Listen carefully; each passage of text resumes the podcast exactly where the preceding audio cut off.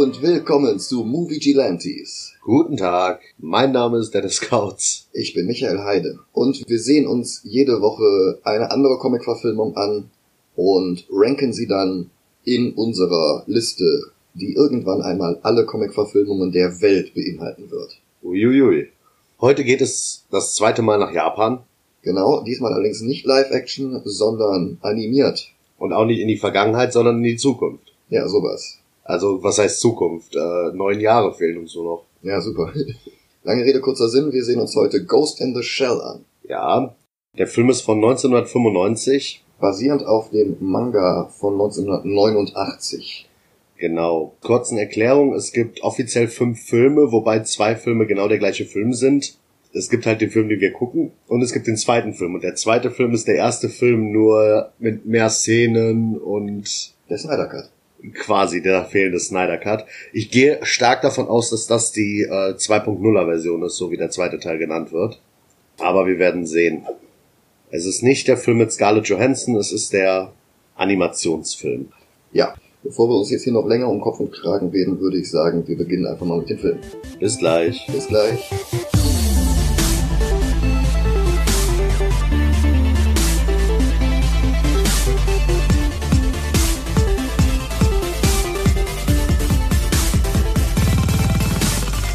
Da sind wir wieder. Hallo. Ja, das war Ghost in the Shell, ein Animationsfilm von 1995. Ja, damals sehr wegweisend. Der ist zeitgleich in Amerika, Japan und England veröffentlicht worden, um so ein bisschen Anime-Kultur im Westen zu pushen. Ist leider völlig untergegangen, aber dann in den Videotheken zum absoluten Kulthit geworden. Zu Recht. Ja. Und hat neben Akira und Sailor Moon diese ganze Manga- und Anime-Kultur im Westen populär gemacht. Also es gab schon vorher Anime- und Manga-Kultur, aber erst Ja, durch die Sachen ist das durch die Decke gegangen. Ja, also gerade bei uns in Deutschland, wir hatten ja früher auch in den 80ern Biene Maya, Heidi, Ja. Nils Holgersson, waren ja alles japanische Produktionen. Aber das war dann halt wirklich so ein Fanal. Aber worum geht es in Ghost in the Shell? In Ghost in the Shell geht es darum, dass die Menschen sich nicht gar, also nicht alle, aber einige lassen sich zu Cyborgs machen. Sie lassen ihre Körperteile austauschen, ihre Organe und auch zum Teil Teile ihres Hirns. Wenn ich das richtig, Ich habe das mehr so verstanden, als würdest du mehr oder weniger mit Erinnerungen bezahlen dafür, dass du dir Cyberware implantieren lässt. okay, Also je mehr du dir einbauen lässt, umso mehr leidet der Ghost, also die Seele, das Mhm. Bewusstsein, die Persönlichkeit, was halt in dem Körper drin ist, darunter. Und die Leute haben dann irgendwann Gedächtnisaussetzer und Schlimmeres. Und in einigen Extremfällen, wo nur noch ein bisschen Gehirn in einen rein künstlichen Körper implantiert wurde, da stellt sich dann halt immer mal wieder die Frage, ist das eigentlich noch dieselbe Person? ja, wir lernen auch am Anfang direkt Major kennen, Ja, Kusanagi, genau. genannt Major, die ist halt eine Spezialagentin von Einheit 9, das ist so eine Untergruppe vom japanischen Geheimdienst. Und sie hat halt wirklich einen komplett künstlichen Körper. Es gibt einen kurzen Prolog, wie sie auf einem Dach steht, im Funkkontakt mit ihrem Team ist, vom Dach springt, nachdem sie ihren Mantel auszieht, denn ja, sie hat halt eine Tarntechnologie, die nur funktioniert, wenn sie komplett nackig ist, Male Gaze, aber ja, sie springt jedenfalls vom Dach, schaltet ihre Zielperson durch ein Fenster aus, alle gucken nun aus dem Fenster und sie wird dann wieder unsichtbar und verschwindet. Dann setzt der Vorspann ein und der zeigt halt ihre eigentliche Entstehung. Das Intro, also der Vorspann ist genial. Absolut. Man sieht quasi die Entstehungsgeschichte von äh, Major, beziehungsweise von dem Körper. Körper. Und alles, also man versteht, warum der Film unter anderem eine Inspiration für Matrix war. Ja. Überall diese grüne Schrift auf schwarzem Grund. Genau.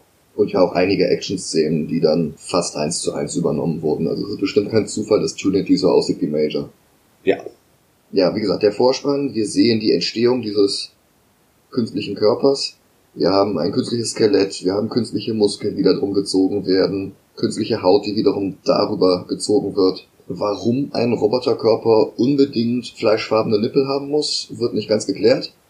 Warum ein Roboterkörper überhaupt Nippel beziehungsweise weibliche Geschlechtsmerkmale haben muss. Primäre Geschlechtsmerkmale habe ich aber keine gesehen. Also eine Vulva war da nicht. Ja, aber ich glaube, das liegt eher daran, dass äh, Japan und sowas zeigen, ist immer so eine Sache. Ja, ich hatte es halt gedeutet als diese Roboterkörper Ja, haben ja, da halt quasi nichts. Sie sehen halt aus wie Barbie und Ken. Ja, Kann beides sein. Wobei in der Eröffnungssequenz erzählt sie was von wegen, sie hätte ihre Tage. Kann natürlich auch ein Witz sein. ja, vielleicht ist das bei ihr mehr so ein psychisches Ding. Was ich mich halt noch mehr frage ist, wenn so ein nackter Roboter, der unbedingt nackt sein muss, um sich tarnen zu können, wenn der schon Nippel haben muss, warum sind die Nippel dann immer genau im Zentrum des Bildes? Anime. Ja. Wer Ja. viele Anime geguckt hat, der wundert sich über gar nichts mehr, was Brüste angeht. Ja, aber ich find's schade, weil es den Film ein bisschen abwertet. Der Film hat sehr große philosophische Ideen, hat eine sehr interessante Thematik um dieses Ganze, was ist eigentlich die Persönlichkeit? Mhm. Und dann versaut der es so ein bisschen mit nackten Brüsten. Nackte Brüste versauen mir viele Anime. Ich finde, also ihr könnt mich gerne korrigieren, ihr könnt es gerne äh, auf Facebook oder so drunter schreiben, aber mir versauen solche Szenen, also dieser, ich sage jetzt mal, Sexhumor mit Brüsten und sowas Viel alles. Humor war da ja noch Äh, nicht. nicht in dem Film, Okay. aber mir versauen solche Sachen sehr viele Anime. Hm. weil das irgendwie Comedy-Schwerpunkt eins bei richtig vielen Anime-Sachen ist. Ja, allein das Nasenbluten bei Mutonoroshi. Zum Beispiel. Ja. Aber nochmal kurz zurück zum Vorspann. Hier hören wir die Musik von Kenji Kawai. Und diese Musik ist völlig großartig, absolut atemberaubend. Mich erinnert es ein bisschen an ganz klassische japanische Musik, so wie im No-Theater. Also so eine ganz minimalistische Instrumentierung, Trommeln, Flöten, ein Chor. Und dieser Kontrast zu den sehr futuristischen Science-Fiction-Bildern gibt dem Film halt wirklich so eine ganz besondere Note.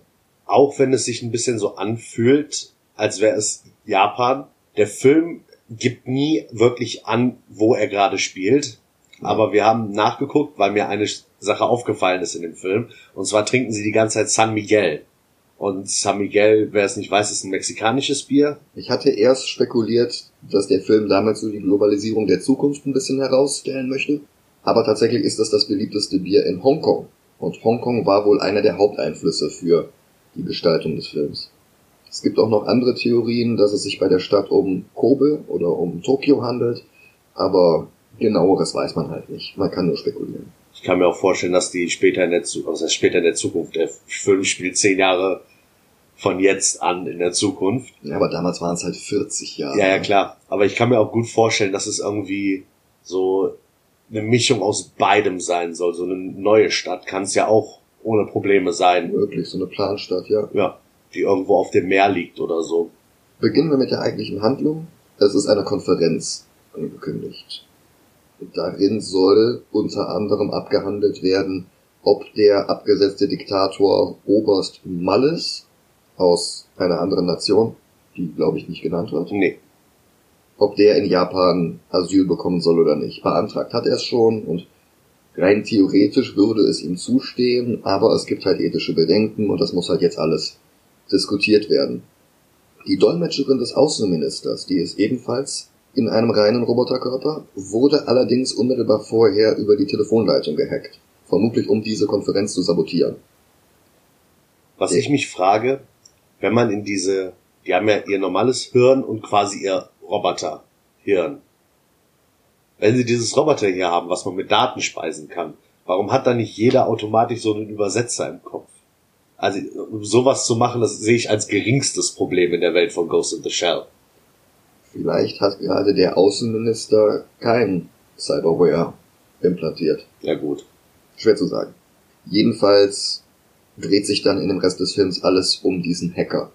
Das ist der sogenannte Puppenspieler und der arbeitet sich gerade durch ihr Sicherheitssystem um an den Ghost ranzukommen. Der Ghost ist, wie gesagt, die Persönlichkeit, die Seele, das Bewusstsein, die Summe der Erinnerungen, das, was die Person ausmacht.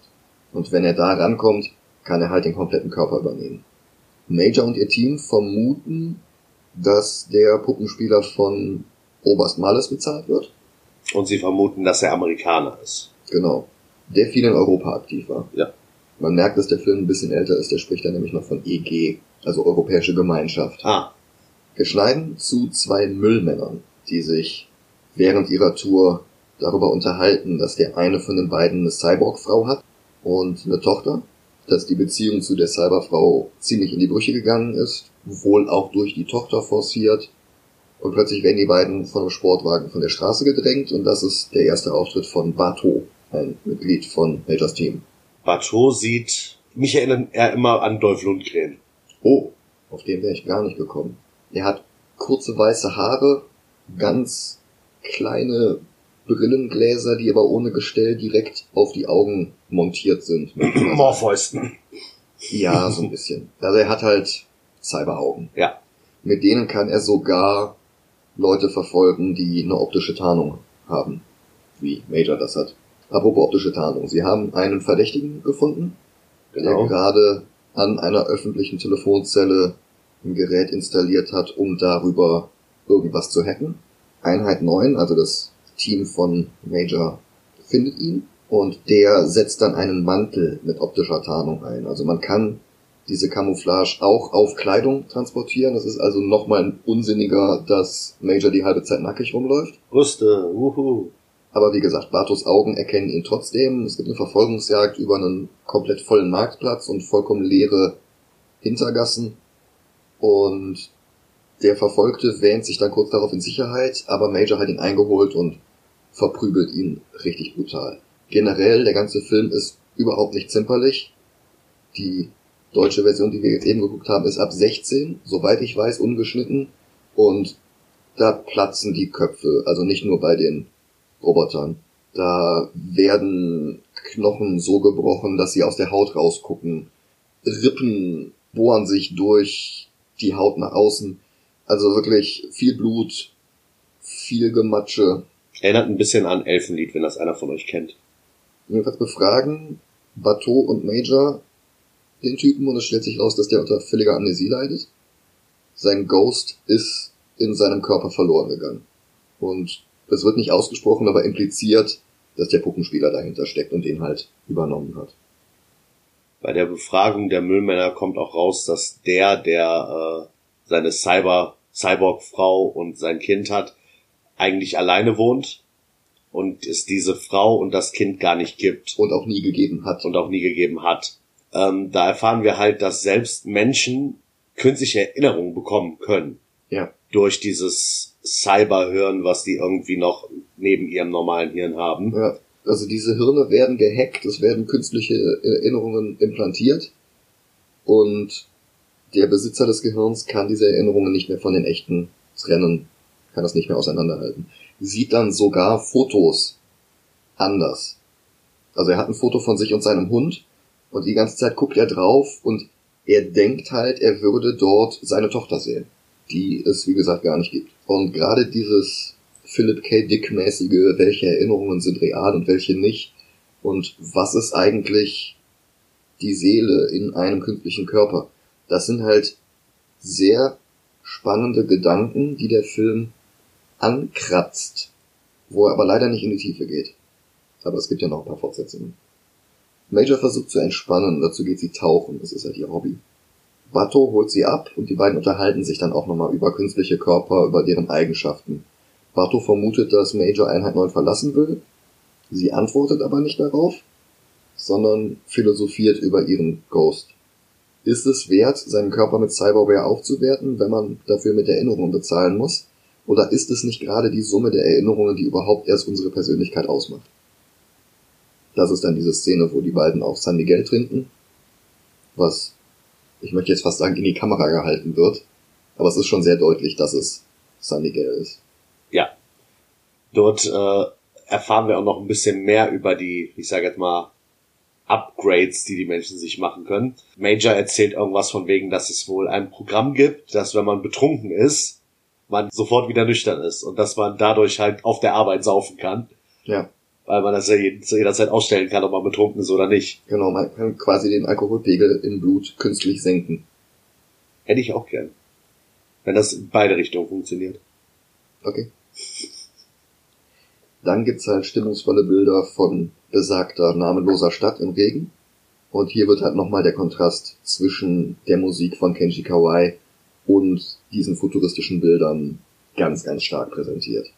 Dann kommen wir zu einer Szene, die auf einer Autobahn spielt. Wir sehen quasi eine splitternackte Frau, Ja. die die Autobahn betritt und sich quasi freiwillig von einem annähernden LKW überfahren lässt. So wirkt es zumindest. Oder sie ist einfach nur völlig verwirrt. Ja. Wie so ein Reh im Scheinwerferlicht. Wir erfahren auch direkt danach, dass diese Frau aus einer Fabrik, die Körper für die Polizei und fürs Militär herstellt, erschaffen wurde, ohne dass jemand aus der Fabrik das okay gegeben hat. Die Maschinen haben quasi von sich aus diesen Körper erstellt und ihn aktiviert und freigelassen, noch bevor der Zuständige das überhaupt mitbekommen hat. Ja. Und jetzt ist halt die Frage, ob in dem Körper überhaupt ein Ghost ist. Oder ob der quasi ohne Bewusstsein auf Autopilot durch die Gegend gelaufen ist. Und es stellt sich raus, ja, da ist sehr wohl ein Ghost. Nämlich, Der Puppenspieler. exakt. Denn der Puppenspieler ist selber eine Puppe. Er ist nicht wirklich eine Puppe. Der Puppenspieler ist das Bewusstsein, ist quasi eine KI. Ja, ja, klar. Nee, der Satz fällt da einmal, dass der Puppenspieler selber nur eine Puppe ist. Dieser Körper jetzt. Ja, ja. Ja. Wir haben jedenfalls den Auftritt von Einheit 6. Einheit 6 ist ein anderer Teil des Geheimdienstes und während Einheit 9, also Majors Team, für die Terrorabwehr zuständig ist, ist Einheit 6 dem Außenministerium unterstellt. Da geht's halt wirklich dann um Einsätze internationaler Art. Und Einheit 6, das kriegen wir dann mit, hat überhaupt erst diese KI entwickelt, also den Puppenspieler. Das war halt ein Projekt, um internationale Netzwerke zu durchsuchen und es ist nicht ganz klar, ob das gewollt war, dass dieses Projekt 2501 ein Bewusstsein entwickelt oder ob das durch Zufall passiert ist. Es taucht auf jeden Fall, wie du schon sagst, diese Einheit 6 bei Einheit 9 auf. Und Einheit 6 besteht aus einem, ich denke mal, dass es japanischer, ein japanischer Herr ist. Und der andere Herr ist auf jeden Fall Amerikaner. Der heißt Dr. Willis. Der Partner von Major, Tugusa, ist wahrscheinlich gerade auf dem Weg nach Hause und betritt die Tiefgarage. Und dort fällt ihm quasi ein Fehler in der Matrix auf, weil da zweimal exakt dasselbe Auto steht, obwohl nur zwei Leute von Einheit 6 ins Gebäude gegangen sind. Und daraufhin scannt er quasi die Tiefgarage und alles und merkt dann, dass der Raum, die Tiefgarage, einen anderen Druck hat, als sie haben sollte, weil wohl mehr als zwei Personen da ausgestiegen sind. Und er scannt auch die Kamera und sieht halt, wie diese beiden Personen die Etage betreten, aber die Tür ist viel zu lange auf, das heißt, da müssten noch mehr Leute den Fahrstuhl verlassen haben. Und daraufhin denken sie halt, dass es einen Anschlag geben soll. Ja. Und er sagt Major Bescheid. Die Vorahnung tritt auch ein und dieser ganze Etage, auf der Einheit 9 ist, wird halt angegriffen. Ja. Und der Puppenspieler wird entführt, mitgenommen. Also der Puppenspieler im Körper dieser blonden Frau. Genau. Und daraufhin bekommt Einheit 9 von Einheit 6 den Auftrag, den Körper mit dem Puppenspieler zurückzuholen. Dabei stoßen sie auf Gegenwehr in Form von einem gigantischen laufenden Panzer, also so ein kleiner Metal Gear. Ja, schöner Vergleich. Und das ist vorher schon gezeigt worden, aber es ist in der Szene auch nochmal sehr deutlich, dass dieser künstliche Körper von Major Kusanagi ganz anders beschaffen ist als menschliche Körper. Der ist sehr viel schwerer, der ist sehr viel stärker. Die springt halt aus dem Stand auf dem Dach, landet oben und das ganze Dach dellt sich halt ein, da wo sie landet. Das ist fast schon wie so ein kleiner Meteoreinschlag. Ja. Und diese Wucht bringt der Film halt unglaublich gut rüber. Der letzte Entführer des Puppenspielers steuert den Panzer und Major möchte alleine gegen diesen Panzer kämpfen, was ich nicht ganz verstehe. Warum sie jetzt gerade alleine kämpfen möchte. falls der Film dafür eine Erklärung gibt, habe ich sie auch nicht mitbekommen. Ja. Sie kämpft auf jeden Fall gegen den Panzer und muss sich wieder nackig machen. Ja. Springt auf den Panzer drauf und versucht die Luke aufzureißen und zerfetzt sich dabei die Arme. Also zerfetzen im Sinne von, sie reißt sich die Arme beim Anheben der Luke ab Ja. und schafft es auch nicht. Also es ist halt ein unglaublicher Kraftaufwand. Man sieht halt sämtliche Muskeln deutlich hervortreten und da reißen dann halt wirklich die Sehnen und die Knochen gucken halt raus. Es ist wieder eine ziemlich brutale Szene. Major fliegt vom Panzer runter, liegt im Wasser und daraufhin erscheint Bato, ein Raketenwerfer, Granatwerfer Ja, und feuert auf den Panzer bis zum geht nicht mehr und zerstört diesen damit auch. Genau. Und dann liegt halt der kaputte Körper von Major neben dem kaputten Körper vom Puppenspieler. Die beiden kommunizieren dann. Die tauschen quasi den Körper, wenn ich das so richtig mitbekommen habe. Ja, teilweise spricht der Puppenspieler mit ihrem Kopf und umgekehrt. Genau. Und der Puppenspieler macht ihr halt ein Angebot. Er hat halt nicht wirklich ein Leben. Er ist halt ein künstlicher Ghost und ihm fehlt halt all das, was die anderen Ghosts haben. Er kann seine Gene nicht weitergeben, seine Memes. Also das hat, was ist damit gemeint? Meme? Meme? Meme, bevor es lustige Internetbildchen Ja. wurden, war von Richard Dawkins der Begriff für das Gegenstück zu Genen, aber nicht auf biologischer, sondern auf konzeptueller Ebene. Ah, okay. Also das heißt Seele. Ideen. Ah, okay. Ideen, Gedanken, die haben halt vergleichbar mit biologischer DNA auch solche Bausteine. Mhm. Und das sind Memes. Der Puppenspieler spricht halt quasi davon, dass er selber diese, seine Gene und seine Meme nicht weitergeben kann und dass er sich gerne mit jemandem fusionieren möchte Genau. und er dafür halt Major ausgewählt hat.